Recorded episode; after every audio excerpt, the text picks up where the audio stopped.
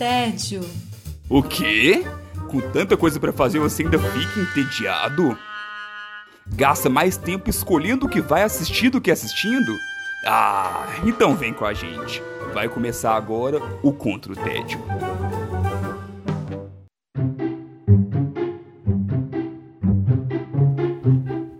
Bem-vindos e bem-vindas ao Contra o Tédio. Eu sou Sara Dutra e junto com os meus companheiros de guerra nós temos a missão de te tirar do tédio. Os combatentes do dia são Alfredo Dutra. Tudo bem, Godô? Tudo bem, guerreirinhos e guerreirinhas de todo o Brasil? Como vocês estão? Como a pandemia permite, né? A gente não tá exigindo muito, não. Ah, que coisa gostosa, maravilhosa! crocância! É uma crocância, assim, de, de sensações. Adoro, adoro, gente! Que coisa linda! Felipe Chaves também tá por aqui, tudo bom? Tô melhor agora, né? Eu acho que a alegria do Godot contagia. Então eu tava aqui meio. Fa farol tava meio baixo aqui, mas depois é... essa, essa, recepção você até dá um, um grau ali. no ano. Pandemia aqui é só de alegria. Poxa, calma, não precisa exagerar. Não precisa exagerar, Godô. Pega a bolinha, abaixa a bolinha. É, é alegria contagiante. Felipe Chaves, hoje é dia de você dar spoiler por aí? Pois é, hoje temos convidada especial, hein? Já tô dando spoiler aqui. Especialíssima. e ela está por aqui, já foi prometida outras vezes, está lá comentando dos nossos posts no Instagram, tá comentando nos grupos que a gente faz parte também, tá cobrando um monte de coisa da gente. E hoje ela está aqui, Rafaela Braga, tudo bom, Rafa? Olá, sobreviventes do apocalipse zumbi. Estamos aí, vivos, Nossa eu senhora. acho. Tenho dúvidas, talvez. Ou somos zumbis e não sabemos, talvez, né? Por, pelas dores no corpo, pode ser que sim. Tô, tô dissolvendo. Tamo aí. E você não me deu benção hoje, né? Já sim, na hora que você entrou, Padinho. Você só ignorou. Tá bom, tá bom. Agora, se você escolheu ignorar, já é outra coisa, né? Você é da puta, ela é, ela é afiada mesmo. Preparada igual o Batman. Só falta dinheiro, cara, queria. e a gente começa esse episódio com o Felipe Chaves. Como é que você está combatendo o seu tédio? Então, estou combatendo o meu tédio e me apaixonando ainda mais pelo fundo do mar. Eu tenho medo. Nossa. Uh. Isso. é, é 20 mil Legos Submarina de novo? Não, isso aí você já falou e eu ainda não assisti, estou devendo. Tá errado. então você, você trata de, de mais profundo do mar. Na verdade, aqui vocês estavam falando de águas mais rasas. Eu venho falar hoje ah. sobre Professor Polvo, que é uma das produções do catálogo da Netflix que está concorrendo ao Oscar agora 2021. É, foi até uma indicação que me surpreendeu bastante, porque não é o tipo de temática que costuma aparecer ali na premiação, né? Não, é, não tem muita cara de Oscar, então surpreendeu muito. É, o documentário ele conta a história do fotógrafo Craig Foster, que estava passando por um momento meio conturbado na vida ali e buscou refúgio na casa dele de infância, que fica próximo a uma floresta de algas na costa oeste da, da África do Sul. Então ele vai para lá para meio que se reencontrar ali. Ele estava passando por um período difícil. E lá nessa floresta de algas ali, tem, ele começa a praticar mergulho livre, que é um mergulho uhum. sem equipamento. Sem equipamento, né? É, só ele vai mergulhando ali, não, é, obviamente não é tão fundo assim, e lá com isso ele vai meio que revisitando né, esse lugar que ele frequentava com na durante a infância toda ali, até que um dia ele encontra um polvo, um polvo fêmea, no caso, e fica extremamente intrigado, porque quem já viu qualquer documentário, qualquer sei lá, o que, o que tem aí de, de Discovery aí, do, referente, mostrando a espécie do polvo, que isso, é, é um bicho extremamente interessante. E aí ele vê, fica intrigado, obviamente o polvo se assusta e foge, e aí ele tem uma ideia. E se a partir de agora, todos os dias, eu vier aqui visitar ela? Visitar a, a polvo, né? A polvo fêmea. É. Então, se eu vier todos os dias, como que vai ser essa relação? Será que o que que eu vou aprender referente a essa espécie? E aí a gente acompanha praticamente um ano na vida dele, sabe? Ele vai documentando, foi referente ao ano de 2010, então o documentário ele é narrado e protagonizado por ele, e aí ele vai mostrando isso, sabe? Em, obviamente não mostra todos os dias, ele vai, vai pulando ali, mas se acompanha como se fosse a construção da confiança entre... Uma relação é, que vai se criando. Exatamente, da relação dele com o povo. E, no final das contas, é, assim, é ele o tempo inteiro aprendendo sobre a espécie, aprendendo sobre o mar como um todo, o funcionamento de tudo uhum. ali, porque quando você vai todos os dias, sabe, as coisas começam a fazer mais sentido. Então. Fica mais natural, né? Sim, então assim, tem os predadores, tem, tem tudo. Tudo funciona de uma forma e ele vai lá e fica duas, três horas por dia, todos os dias. Então você já vai pegando e já vai entendendo cada vez mais.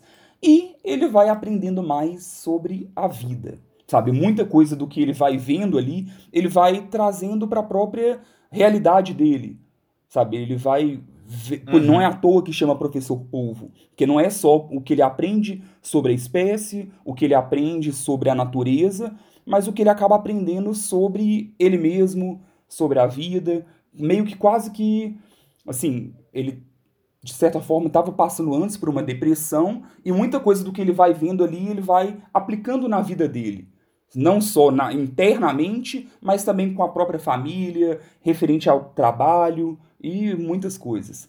É muito bonito. Vale a pena ver. É, eu fiquei empolgado mesmo. Digamos que ele estava buscando uma resposta e aí ele foi ler um livro de uma maneira diferente. é, mais ou menos isso. Ele estava buscando um refúgio praticamente. Ele é fotógrafo, então ele já até o próprio ele já estava cansado até do próprio trabalho. E aí, uhum. estando lá no fundo do mar e vendo cada coisa impressionante, até isso retomou. Sabe, até isso ele, não, peraí, eu preciso voltar com, com a fotografia porque eu preciso registrar tudo isso que eu tô vendo aqui. Ele fez conexão com algo, né, diferente e aí você passa a enxergar também, porque você vai fazendo comparações, né, com sua própria situação, né? E aí você, você traz aquelas pe perspectiva diferente ali para a sua vida e você começa a enxergar as coisas de forma diferente. Eu não assisti não, mas já consigo imaginar mais ou menos a vibe da, da, da, parada. Gostei, gostei bastante. Me comprou, me comprou. Eu fiquei curiosa para assistir. Já até abri o site da, da Netflix aqui para botar na lista. é, e chama muita atenção, assim, igual, por exemplo, eu, igual, como eu falei, eu sou apaixonado pelo mar, eu tenho peixe aqui, eu gosto muito do, de tudo isso. E assim, Pena que nasceu em Minas, né, Chaves? É, então, é. mas é, a gente joga no hard, né? É... e assim, é um espetáculo visual, sabe? Não, se você vê qualquer imagem, chama muita atenção. O, o nível de qualidade é muito alto. Parece que você está vendo documentário daqueles dos melhores, sabe? Assim, de câmeras perfeitas. Tem vários takes feitos deve ter sido por drones, assim, que pega ele e aquela imensidão, mar lindo, sabe? É, é, é, é muito bonito de se assistir, assim, e é, o, o legal é conseguir unir esses dois mundos. É bonito de assistir, tem toda essa pegada informativa, que você vai aprendendo muito ali também, e é emocionante, sabe? Existe todo o storytelling junto também. Então você não está simplesmente vendo um documentário sobre a vida animal. Uhum.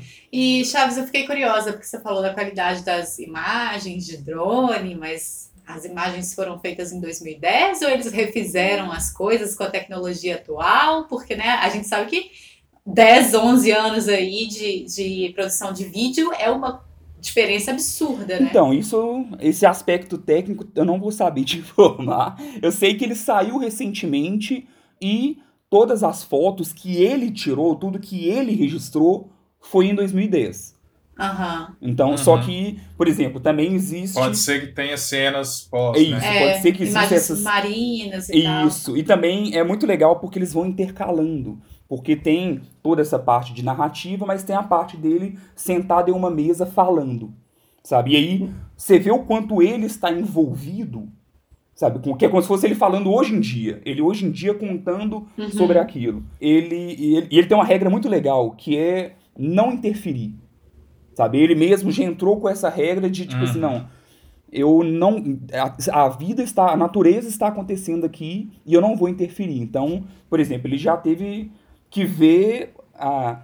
A, a, a polvo passando aperto, sendo perseguida e ele só assistindo e sofrendo assim. Nossa, que frieza! Praticamente com uma de falta de ar ali, porque é, chega uma hora que ele até fala que ele estava até preocupado porque talvez ele estava até um pouco obcecado sabe? Assim, Uhum. tem, Uhum. tem um momento que, por exemplo, ele ele estava um pouco desleixado ali, ele deixa cair algo, e aí a, a relação que estava sendo construída meio que vai por água abaixo, porque ela se assusta. E aí, de- Aham. com isso, ela some por uma semana. Nossa, você, não, você vê a força que o cara fica durante essa uma semana até ele reencontrar ela.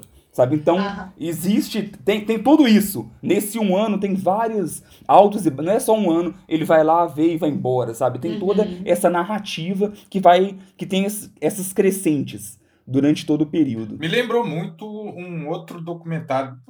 É um documentário que eu assisti também na Netflix, esqueci o nome dele, cara.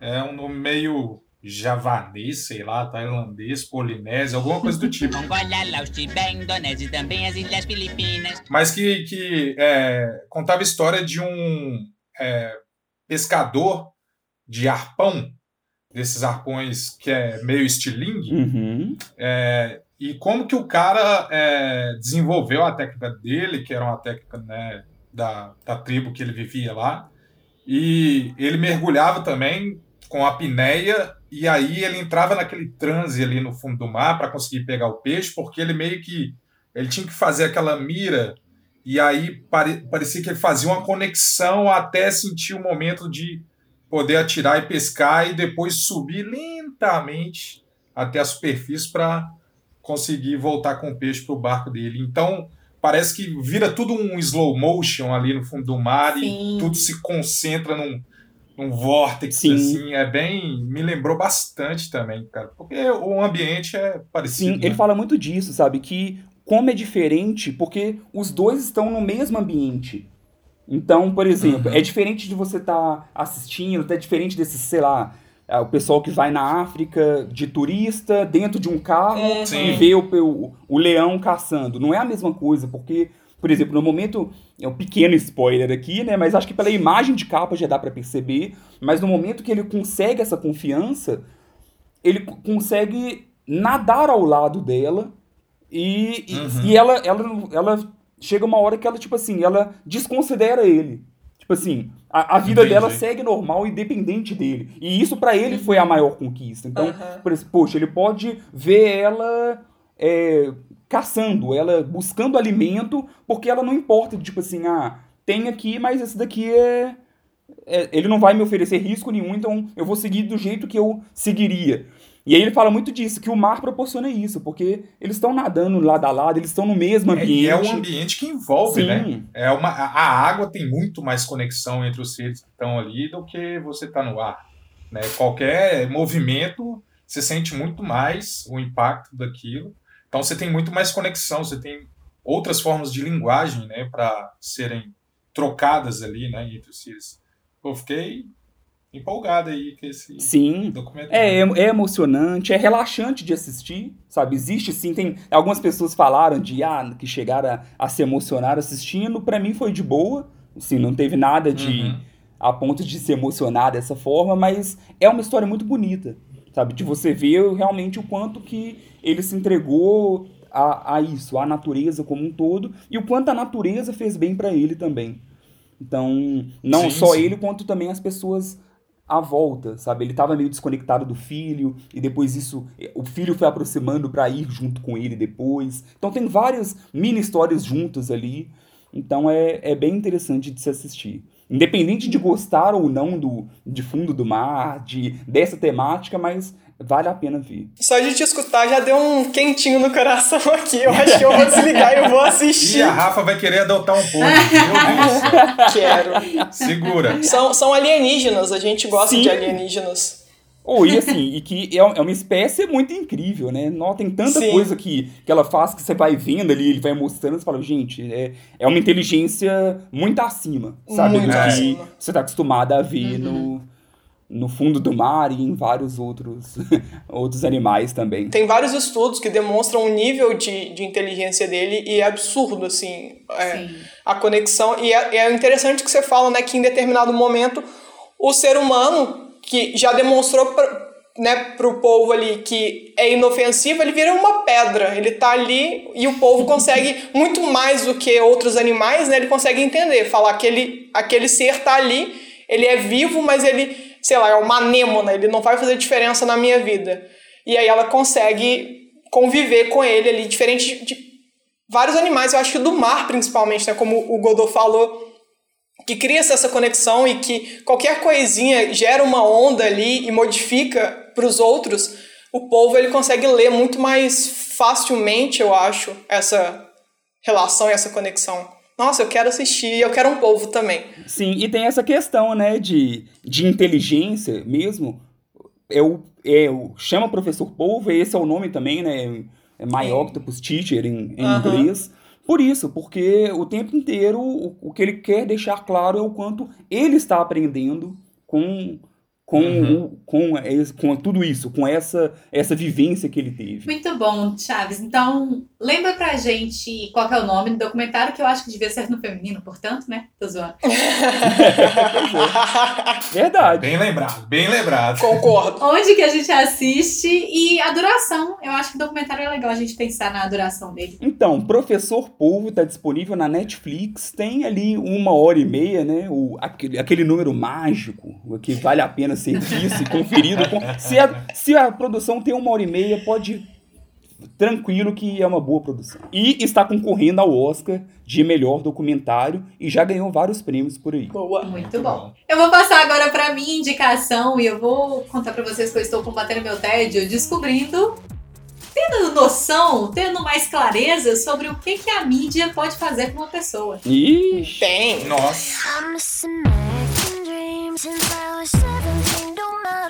Você tá é doido. Tendo mais noção e mais clareza, mais do que ela já tá Pois é, pois é, pois é. A gente já tem, assim, é, pessoas com um pouquinho de crítica à mídia, né? Já tem uhum. uma tendência a perceber o quanto que ela pode ser prejudicial para quem depende dela, né? Artistas principalmente. É, artistas, jornalistas, enfim, pessoal que trabalha ali é, no meio da mídia.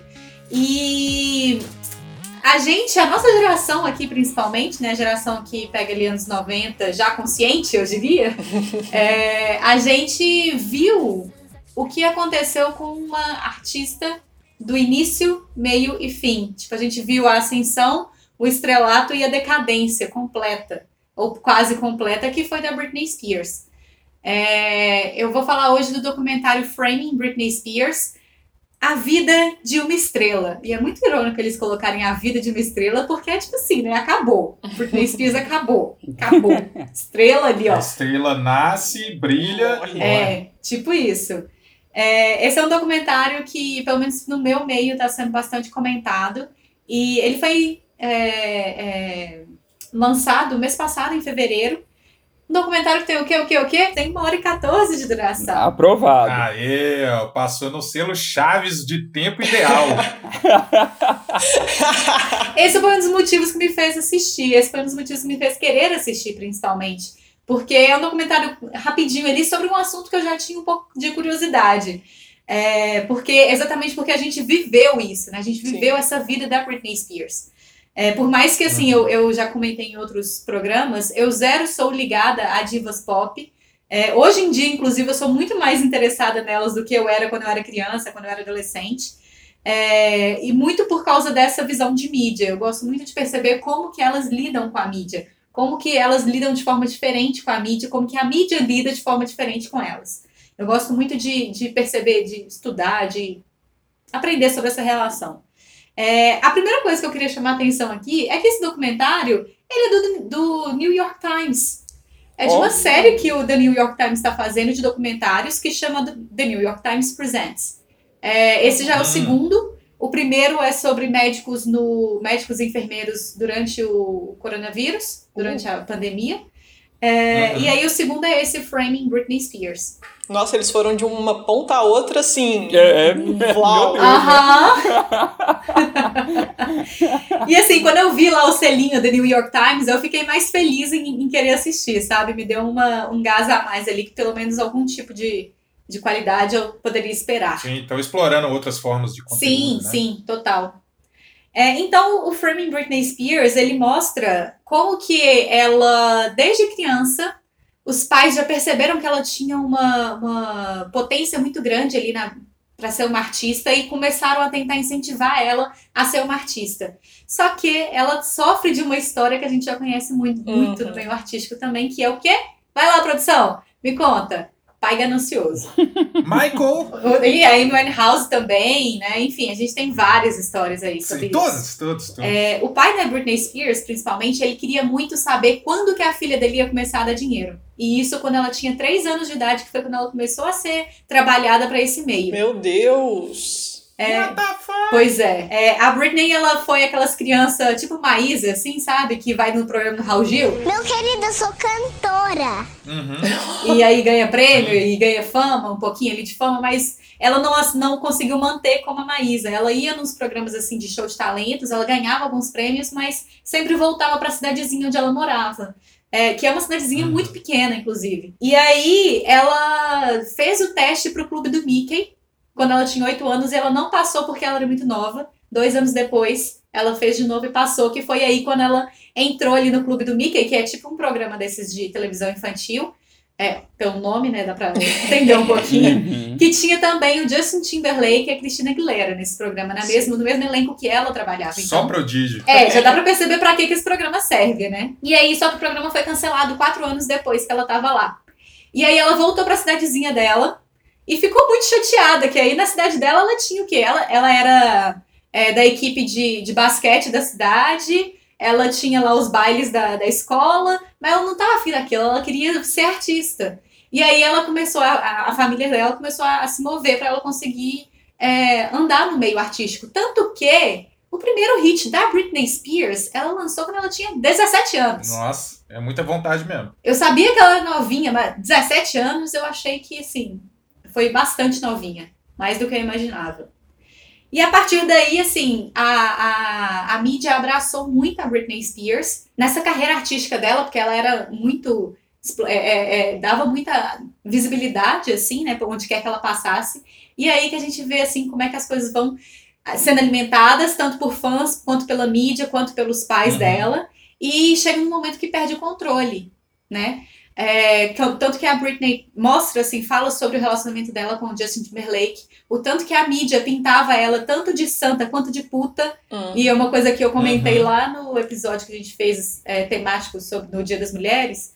É, o tanto que né, a gente vive nesse mundo em que a mulher é santa ou puta e ela Sim. pode passar de um, do, um pro outro em cinco segundos. Sim. Inclusive, o Justin Timberlake ele deu uma declaração depois que o documentário foi ao ar, pedindo desculpas para Britney pelas atitudes que ele teve. É, e aí, assim, o tanto que ela é julgada, o tanto que ela é constrangida o tempo inteiro, e, e o tanto que ela é perseguida o tempo inteiro pela mídia. Porque fotos da Britney Spears valiam uma quantidade absurda de dinheiro. Então, naquela época de paparazzis, assim, que, que os paparazzis ficavam em cima dos carros, ficavam, não deixavam uma pessoa fazer nada que fosse externa à casa dela. Os assassinos de Diana. É, exatamente. Nossa. É, então vai mostrando toda essa, essa construção do que, que foi a do que, que a mídia construiu para Britney e até onde e, e, qual foi o limite disso, sabe? Uhum. É, mas aí, e assim, aí esse documentário então pega desde o início da carreira dela até o ano passado quando teve uma audiência sobre a tutela dela, porque aí tem a parte que muita gente não sabe que a Britney ela não isso é tem é uma uhum. Nossa, isso é uma loucura, cara. direitos sobre a própria vida. É. A Britney Spears, ela desde 2010, se não me engano, 2010, 2011, ela vive sob a tutela do pai dela. Tipo, a grana dela tá com o pai, né? Ela não pode assinar ela nada. Não pode fazer nada. Que foi quando ela teve aquele surto, né, de raspar o cabelo. É, o pai dela tomou a, a o direito sobre a vida dela, basicamente. Ela não tinha direito de agir, basicamente, e nem sobre o dinheiro que ela tinha. Então, assim. É... Mano. É, é, um, é um caso muito absurdo. E eu lembrei, e outra coisa que me fez querer assistir esse documentário foi quando eu assisti o Eu Me Importo, né? Que foi um filme que a, que a Silvia já trouxe aqui pro documentário, pro, pro podcast. Porque é basicamente isso que a, a, a Britney vive. Ela tem, assim, ela, ela tem 39 anos. Uhum. É, e, e o pai dela toma conta da vida dela. Ele que fala o que, é que ela pode e o que, é que ela não pode fazer. Isso que, contando, lembrando que ela tem dois filhos. E ela, inclusive, É. chegou a perder direitos de ver os filhos dela. Por causa de tanta tramóia que se criava é, na vida dela ali. Porque, e ela, né, ficando mais, mais descompensada. E o que, que é esse ficar descompensado? O quanto que a gente não contribuiu, enquanto espectador, para que ela certeza. ficasse descompensada, né? E é é engraçado porque, né, essa, essa situação da, da ascensão dela até o momento né, de, do pico da crise dela, ali acompanhou a minha adolescência. Eu não era super fã dela, mas MTV bombava na época, eu assistia, Sim, consumia sim. muito, né? Sim. E é engraçado, é, agora, é, eu não assisti o documentário ainda, mas recentemente eu, eu comecei a acompanhar muito essa batalha judicial que ela tá vivendo contra o pai, que é, para mim é, é absurdo né, o processo que ela vive. É, e, e rever os meus pensamentos, como que a mídia afetou os meus pensamentos, porque eu Sim. né, eu lia lá falando, ah, porque a, a- principalmente é, focando né, na questão do relacionamento dela com o Justin, nossa, coitado do, do Justin, a Britney fez isso, e eu nem gostava dos dois. Assim, gost- E a consumia, gente mas tinha opinião ali. né? Exatamente. Só que eu, como uma adolescente, eu ia nessa onda de pô, a, a mulher tá, tá errada, o cara tá certo. Depois ainda teve, ainda falando sobre o Justin, teve o caso com a Janet Jackson no Super Bowl, né? Super Bowl. Sim, que ela sim. foi cortada da, da- do meio Artístico. da- artístico e o cara continuou de boa e agora isso voltou e eu fui repensando, né, como pessoa, falar, caraca, olha, que é isso que você falou, como que a gente como como telespectador desse processo, a gente também não influencia negativamente, porque apesar de que eu não comentava, né, não, não, não participava de nenhum grupo para ficar ali discutindo, porque muitos faziam isso, mas isso alimentava e alimentou a minha cabeça também como pessoa, de como que eu cresci achando que ah, o cara fez isso, ele tá certo, a mulher fez aquilo, ela tá errada. E agora que começa a essa desconstrução a gente vai vendo como que a mídia tem um peso gigantesco nisso, né? E é louco. E é muito maluco, Rafa, porque a, a década dos anos 2000, que foi essa ascensão né, máxima da Britney, é considerada a década perdida do movimento feminista. E se você for reparar nas divas pop, não é à toa, Sim. né? Por tudo isso que você falou e tudo o que foi feito por nelas, assim, pra elas, né? Contra elas, na verdade. Não, e é bizarro pensar, porque é o que a Rafa falou. Quando eu lembro, parece que em momento algum preocuparam se ela tava bem, sabe? O que Sim. mais tinha na época Sim. era era Zoação foto dela ela. careca, Uhum. era era que não é um meme de hoje, mas era como se fosse um meme da época Uhum. e tudo mais. Então, e assim, é, é esquisito porque, por exemplo, eu, eu até acompanho, eu gosto muito dos shows do Super Bowl. E aí, volta e meia, eu fico revendo aqui os shows que já teve e tudo mais. E aí, eu, aí eu já me peguei várias vezes pensando, gente, sabe?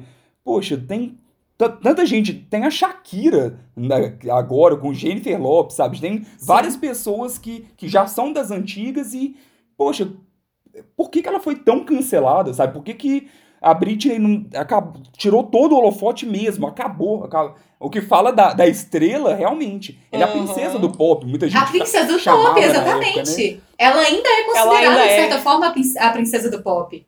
E assim, a princesa do pop merece isso que fazem com ela, né? Então, é, não, no, você citou o episódio de mulheres, no Promise Young Woman, tem uma, uma versão de Toxic, sabe? Que na hora que Toxic, você é. ouve, você fala, pô, é, é- até essa música era legal, Essa sabe? Eu nem música é lembrava sensacional! que essa música era legal, mas da, da Britney Spears, as pessoas não falam mais. E a música que tocou também pra abrir esse episódio, ela fez por causa da mídia, que é Piece of Me, que é ela contando como que a, a mídia vai catando os pedaços dela. E tipo assim, Uhum. você quer um pedaço meu? Vai, pode levar, pode levar, sabe? Que ela, ela, ela vai dando recados na música dela. E em algumas aparições que ela fez, né, mais recentes, ela foi dando recados e daí que também surge o movimento Free Britney, que é quando os fãs percebem Sim. que tem um negócio errado rolando Sim. ali né? Porque não era público o fato dela viver sob a tutela do pai. E aí, quando os Uhum. fãs descobrem, meu filho, Mano, eu fico assim. Não sei, cara, não dá para imaginar como que o, o, sistema judicial de lá Permite, deixa né? chegar num ponto desse. É, cara, não teve nenhum, nenhuma pessoa com bom senso de enxergar que, tipo, cara, a pessoa é capaz, ela não tá vegetando, Sim. sacou? Tipo, ela não tá desprovida das faculdades mentais nem nada. Ela só tá com problemas que criaram para ela, entendeu? Tipo, ela precisa de ajuda, é só. Mas isso, isso não quer dizer que você tem que pegar e jogar na mão de uma pessoa que criou um problema Exatamente. Ela, cara. Pelo amor de Deus, ninguém tá vendo isso. E o negócio está se arrastando, Sim. né? No, no, Há muito tempo. Ainda ela não conseguiu recuperar tudo, né? Ainda... É, tem mais de 10 anos que ela tá sob a tutela do pai. Assim, é, é, o que eu ia falar. Eu entendo naquele momento, né, quando ela tem o, o, o breakdown dela ali, que ela, ela surta, porque ela surta com. Ela já tinha um, Eu não lembro se ela já tinha os dois ou se ela só tinha um filho. Aquilo foi um dia que ela não conseguiu ver os filhos dela. É, cara, totalmente compreensível. Mas é uma preocupação. Eu entendo sendo uma preocupação é, em relação à segurança dos filhos mas não em relação a, a, a ela como ser uhum. humano, porque ela teve um, um, breakdown, beleza, ela fez, o, se eu não me engano, ela, ela chegou aí para um, um centro de, de Ela foi de... várias vezes, com, pela vontade e contra a vontade. Exatamente. Só que aí tem até que ponto, e aí é, eu, eu, o que eu ia chegar é na, na questão, eu posso estar enganada, mas já tem alguns anos que ela faz um show lá em Las Vegas né, que ela se apresenta Sim. constantemente e tal. Se ela tem condição física e psicológica para se apresentar e, encher e, e, e dialogar. Ainda fornecer material para o mercado. E né? fornecer dinheiro para o pai, por que, que ela não, não tem condição de controlar o próprio dinheiro e é. ali ainda depois, né? Usufruir desse dinheiro dela, né? Que ela produziu. Esse é um dos grandes questionamentos dos fãs, inclusive. Mas eu vou parar de falar aqui para vocês irem assistir o documentário. Sim, mas uma pergunta: o quanto que ela tem influência no documentário? Conversam com ela? Tem algo. Ela tem algum tipo de participação ou não? Eu vou dar esse spoiler porque ele é muito absurdo. O povo fala que eles tentaram contato com ela, convidaram ela para fazer parte do documentário e eles não tiveram resposta. Ou seja, eles não sabem nem se o convite chegou para ela. Nossa, que horror, gente. Nossa. É esse nível. É, porque talvez ele fique até um pouco superficial, né? Assim. Sim, ele é um documentário superficial, Sim. mas eu acho um documentário é. muito legal pra gente ver de longe o que, que a gente presenciou. Sabe? Sim. Então, mas ainda dava para fazer um ainda mais real, né? Dava, se, se, tivesse acesso a ela. Né? Oh, que loucura! Eu, como eu falei, eu tava, comecei a acompanhar um pouco esse processo, principalmente a parte judicial.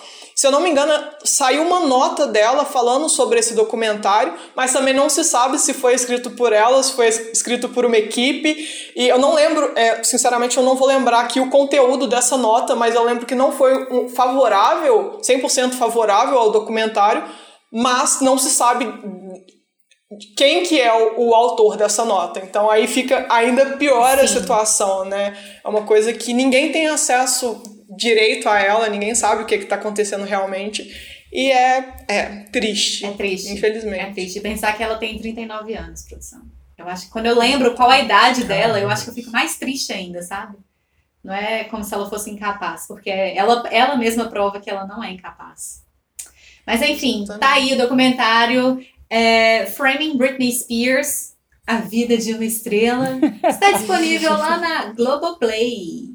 Agora a gente vai passar para nossa convidada, Rafa Braga. Uh! Como é que você está combatendo o seu tédio? Então, eu tô combatendo o meu tédio dando um rolezinho pela quinta dimensão. Opa! Beyond it is another dimension. A dimension of sound. Ah, Rafael, eu falei com você pra parar com essas coisas. You're moving into a land of both shadow and substance, of things and ideas. You é, o que eu trouxe hoje aqui, que eu assisti, finalizei recentemente, foi a série The Twilight Zone. É, né, no Brasil ela foi lançada com o nome Além da Imaginação.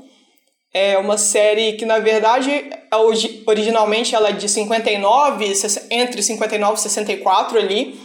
Foram lançadas várias novas temporadas durante todos esses anos, mas a que eu assisti recentemente foi a lançada em 2019 pela CBS.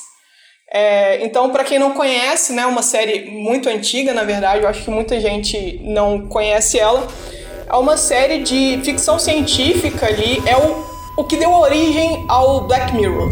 É a, única, a, a melhor definição para mim é essa, assim, é o, o, o, o pai e a mãe de Black Mirror, que é uma série, é cada episódio é uma história fechada que vai mexer ali com vários pontos, né? Ele, ele pega uma questão de sociedade, de econômico, vários pontos, ele narra uma história, só que sempre tem alguma coisa a mais, um exagero, um, um flavorzinho ali que faz a gente pensar um pouco no que que tá acontecendo ali. Não é simplesmente uma historinha boba para a gente assistir. Então, né, como eu falei, a série original ela foi ao ar entre 50 e 59 e 64, foram cinco temporadas. É, e o responsável da série é o Rod Serling, eu posso estar falando errado o nome dele, Tudo que certo. é um dos roteiristas do filme Planeta dos Macacos, o original. Então é um cara hum. Bruto, ele é um cara muito bom. Só carteirada. Né, só, e vai, vai, vai melhorar, vai melhorar.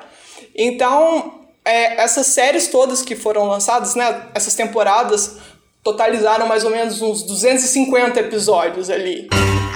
É muito. Só que, como eu falei, cada episódio é uma história fechada, então você não tem necessidade de assistir. Eu lembro que eu assistia de, é, de noite eu era criança e eu ia escondida assistir. Depois, eu, óbvio que eu tinha pesadelos com isso, era maravilhoso. Te contar que aqui em casa tá fazendo uns barulhos nesse momento. Tá? É, é o, o além da imaginação. Aí daqui a pouco surge o narrador, eu, é, que é um personagem, o narrador, ele é tipo Deus, ele ele tá ali, às vezes ele participa, é, o, o, né, o telespectador pode ver ele ou não, e ele tá ali para dar esse ponto de, de, de, pensamento. Ele vai falar: olha, você está vendo essa situação aqui? Isso poderia ser uma situação normal, mas. O ser humano não é sempre normal. E aí vai.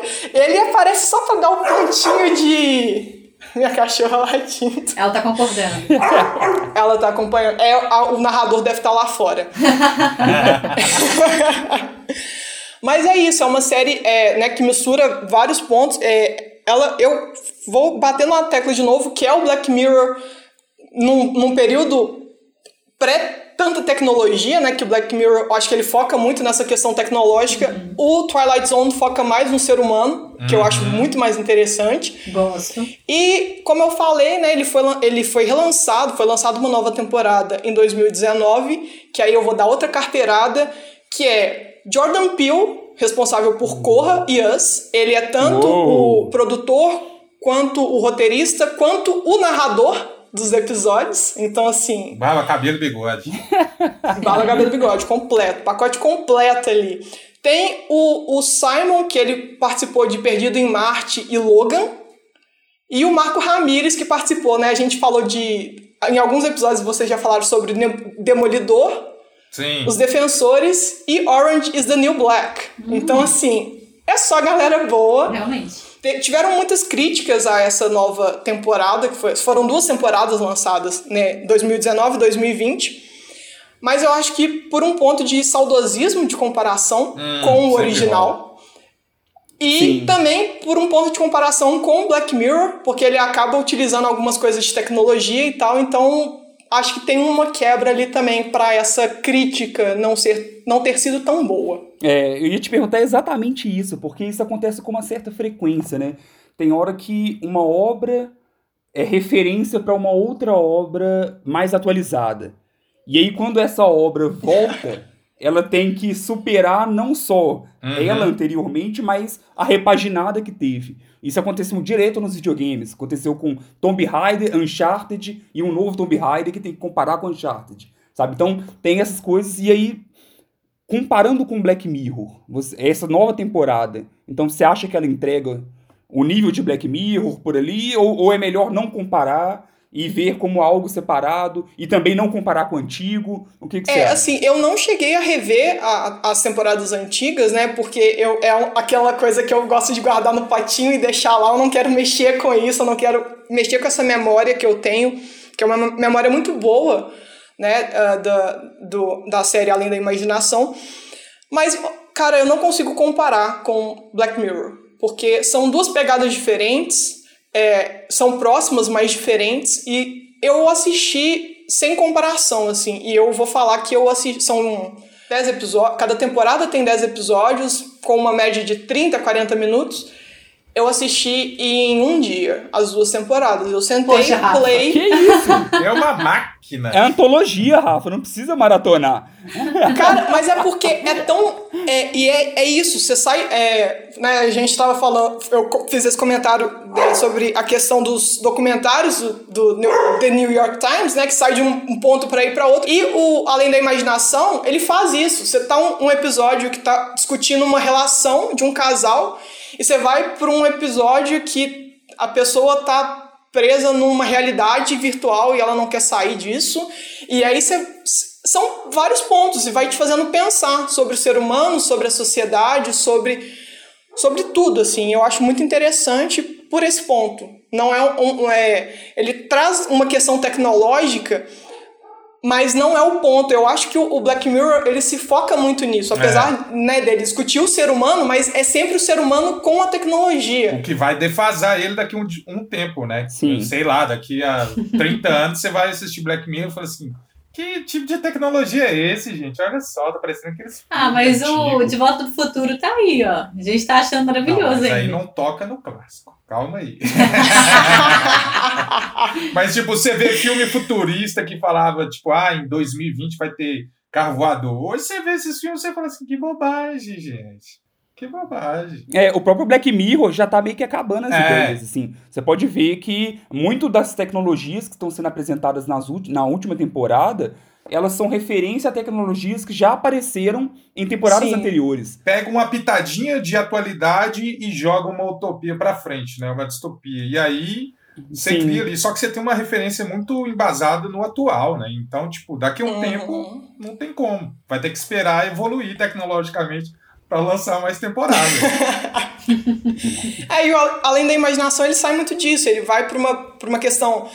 Né, é, eu tava lendo algumas críticas sobre o original e falam né, que eles utilizavam essa questão, essa mistura de sci-fi com é, esse. é, né, toda a pegada diferente que tinha, né? Porque hoje em dia a gente, né, para as novas gerações, tem o Black Mirror. Naquela época foi o o diferente, assim, eles trouxeram um- uma renovação pro, pra, né, pro que estava sendo feito. É, e ele discute vários pontos e, assim, como ser humano, assim, é muito interessante assistir. É, e ter essas reflexões e você falar, caraca, podia ser eu ali, o que, que eu ia fazer nessa... Só para dar um, um, pequeno spoiler aqui do primeiro episódio da primeira temporada. É um comediante que ele se encontra com um cara que fala com ele, ó, é, né, ele ganha um- um poder que se ele fala de uma pessoa no palco, se ele faz comédia com aquela pessoa, aquela pessoa desaparece. Meu Deus. E é só nesse momento que ele tem reconhecimento. ah, presidente! Isso, é, é ótimo. Queria ter. É, exatamente. O que, que você faria com esse poder? Você precisa. Se você fala de uma pessoa, é só nesse momento que você tem reconhecimento, mas essa pessoa desaparece.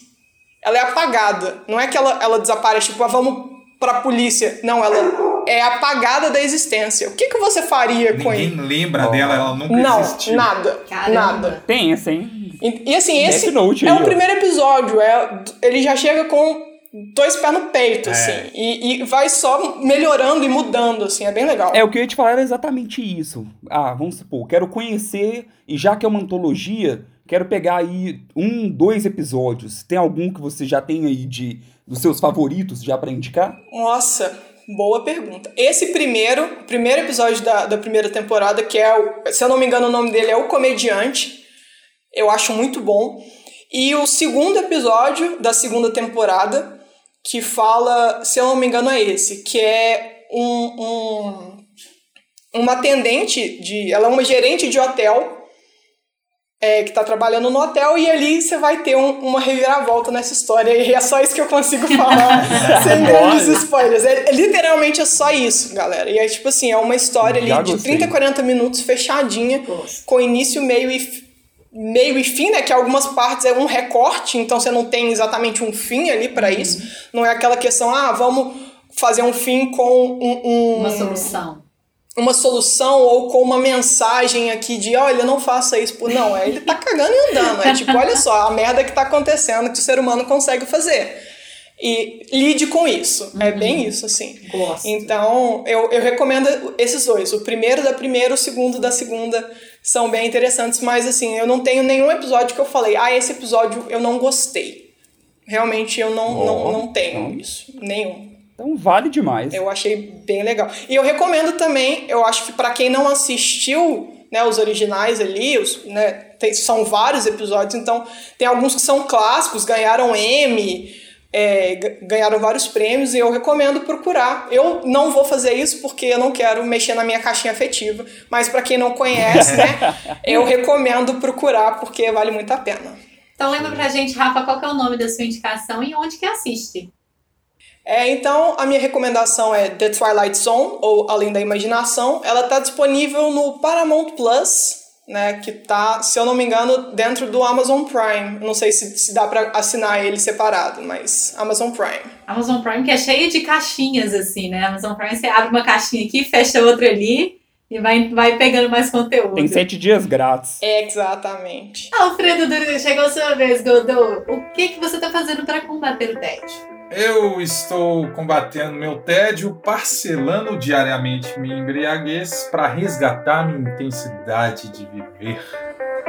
Ai, que filosófico! What a life! Tá bêbado, com certeza. What a night! Eu só tô enchendo o What a beautiful, é... beautiful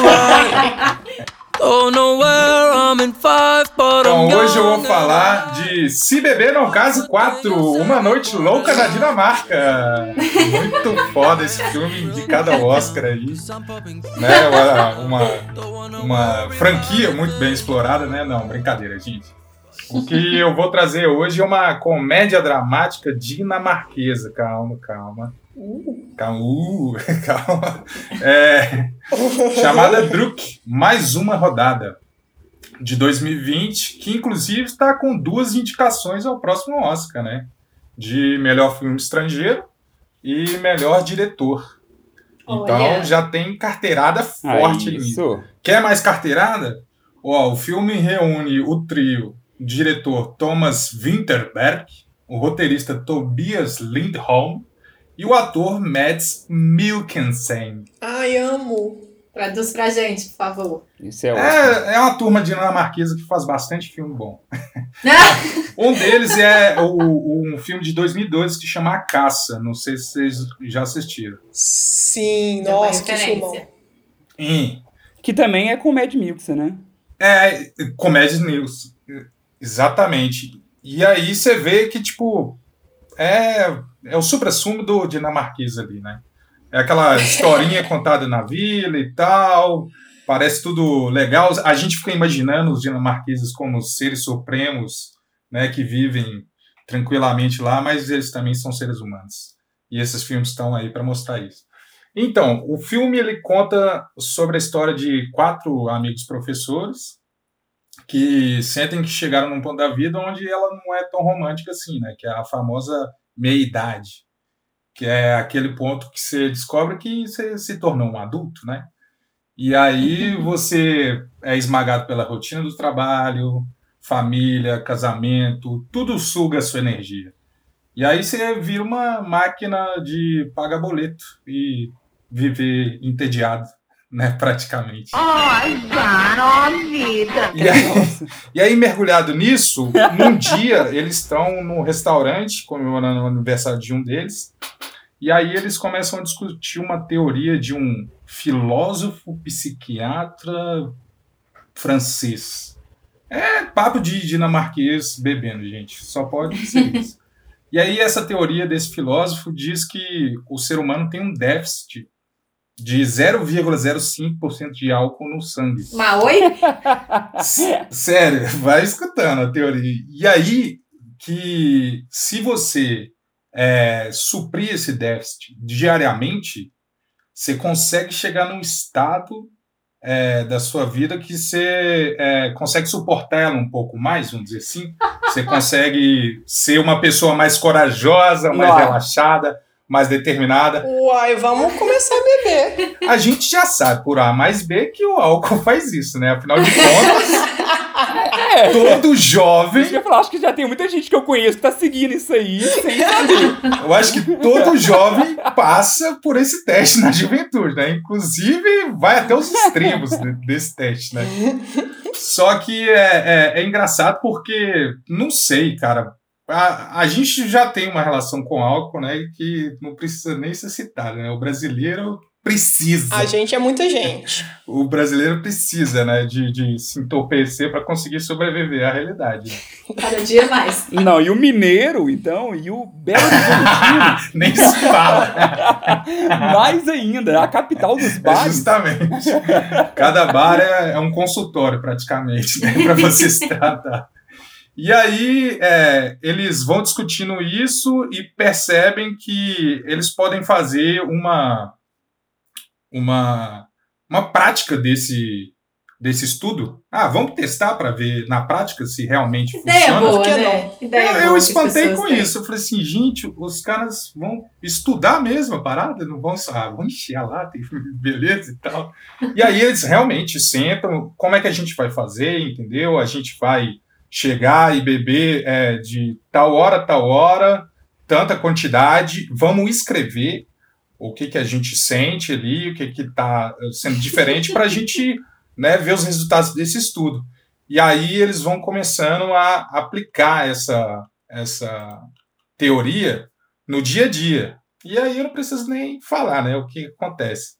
Só que aí, é, falando assim, parece que o filme fica parecendo uma coisa meio. Ah, vai explicar né, o que, que o álcool traz, o que, que ele também vai é, tirar, né? Então parece que vai cair naquele clichê de ah, eu vou mostrar aqui o efeito das drogas, o que, que pode acontecer, Os perigos. o abuso, isso.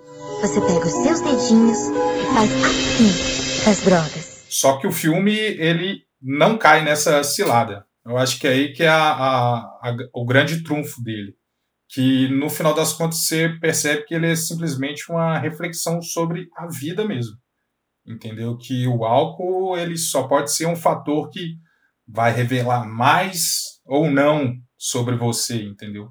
Pode proporcionar bons ou maus momentos, mas o que você tem que perceber é o que você tem diante de você com a sua vida, entendeu?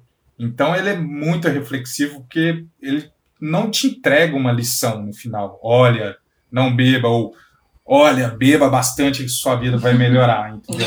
Ele só fala assim, gente, todo mundo tem problema, é, a vida massacra, e aí no momento você pode tentar coisas, porque ficar parado é, é a certeza de que você não vai conseguir é, mudar a sua vida.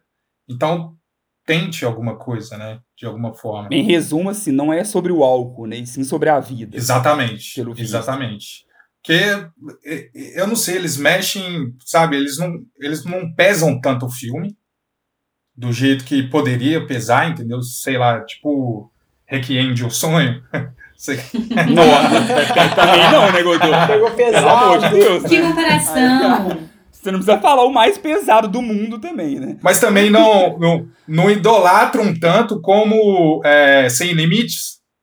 Sabe? Que o cara vira um super-homem é, só usando uma droga que expande a capacidade de uso do cérebro dele. É, ele consegue é, entrar um, um- num caminho mais humano, entendeu? E aí, na vida, a gente sabe que não, não tem é, o certo e o errado, que cada pessoa tem sua história, suas experiências, para poder é, entender o, o efeito que aquilo vai ter em cima de você, entendeu? E também depende muito dos momentos, né? Às vezes você está num momento que aquilo pode cair bem, e aí trazer alguma coisa boa, mas aí também você pode ficar muito seduzido. O, o, o filme é para isso, é para te trazer muita reflexão. E na parte técnica ele é muito bom, porque ele, ele você compra muito a história, sabe? Tipo, a interação entre os quatro amigos é muito boa, que você já já acha que está naquele grupo ali há muito tempo, eles se conhecem bem, entendeu? É, os dramas que cada um tem, cada um é, não vive uma história próxima, tipo, ah, estão todos eles fodidos. Então todos eles precisam de uma fuga e aí eles vão entrar numa aventura juntos. Não, cada um tem a sua realidade. E aí cada um vai sendo alterado por aquela experiência entre eles, mas que é fundamental eles terem aquela experiência juntos, aquela amizade, né? Então, assim, é, é vai levar o Oscar, com certeza. De direção, não sei, né? Não, não sei dos outros candidatos, mas melhor filme estrangeiro pode ser que, que já tenha um vencedor aí, viu, gente? Assistam, mas olha, vou, vou dar uma, um aviso aqui.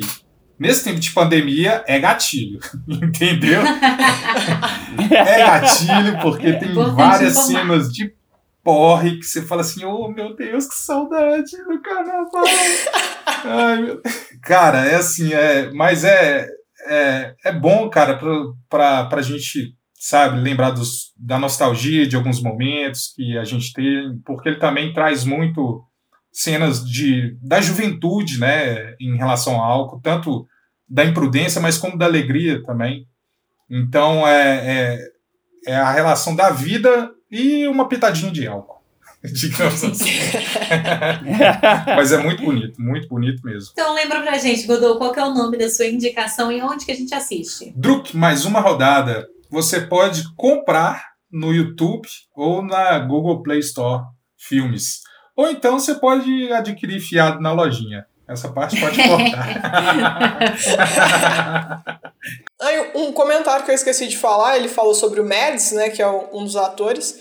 Ele, para quem não conhece, ele fez o Hannibal na Sim. série Hannibal Lecter. Ele já foi o inimigo do 007, se eu não Sim. me engano, em alguns filmes, em, em um filme, né? Não em alguns, mas em um filme. É um cara que já fez muito filme ruim, mas quando ele faz filme bom, ele faz filme que é muito bom. Ele não tem. Não, ele sempre fez ótimos vilões. Mas. Sim, os vilões eles são sempre cara, bons. Cara, é ator pra dar e vender, é né? Porque ele cara? é estranho, né? É ator pra dar e vender, porque ele é muito bom quando ele sai desse estereótipo do vilão, né? Deixa pro, pro Giancarlo Esposito lá. E ele tem esse trono. Mas ele tem cara de vilão. Qualquer coisa que ele faz, eu olho ele no pôster eu falo. O vilão é o principal, que coisa, vamos assistir. É porque escandinavo é frio, né, velho? Frio, calculista, não dá bom dia. Aí os caras Nossa, que horror! Ah, mas vai ver eles bebendo pra você ver. Quero beber com você eles. Vai gostar. Encerrando esse episódio com participação especial. E Felipe Chaves, nós temos recadinho? Sim, nós tivemos. Só para mencionar um. Já começou, né, os comentários lá no nosso post referente ao último especial sobre os vilões inesquecíveis. Obviamente a gente esqueceu vários. e aí já começaram a aparecer alguns. Entre eles, a Nath Gonçalves, que sempre acompanha a gente e comenta também. Nossa, ela falou. Ela falou vários ótimos que a gente realmente esqueceu. Ela comentou sobre o esqueleto Sim. do He-Man, o coração gelado, Sim. Nossa. o Toguro de Yu Hakusho, o mestre do mal lá de dos Cavaleiros do Zodíaco e Hades do Hércules. Que pra ela é o, fa- é o favorito Não, o. Hades do Mas do Hércules. Hércules Vocês apareceu. falaram do, do, do, do Hades sim, cara. Fala pra ela voltar e escutar de novo. A, a gente falou dos comparsas do Hades, não do Hades. É, sim, sim, falando diretamente. Mas tenho que, que dar razão pra ela, porque vocês foram errados aí de não citar esses aí. Nós somos os vilões aqui da, da podosfera. Acho que a memória é o grande vilão, inclusive, de todos nós. É, é triste ver, ver essa informação de nós somos os vilões saindo da boca do Chaves. É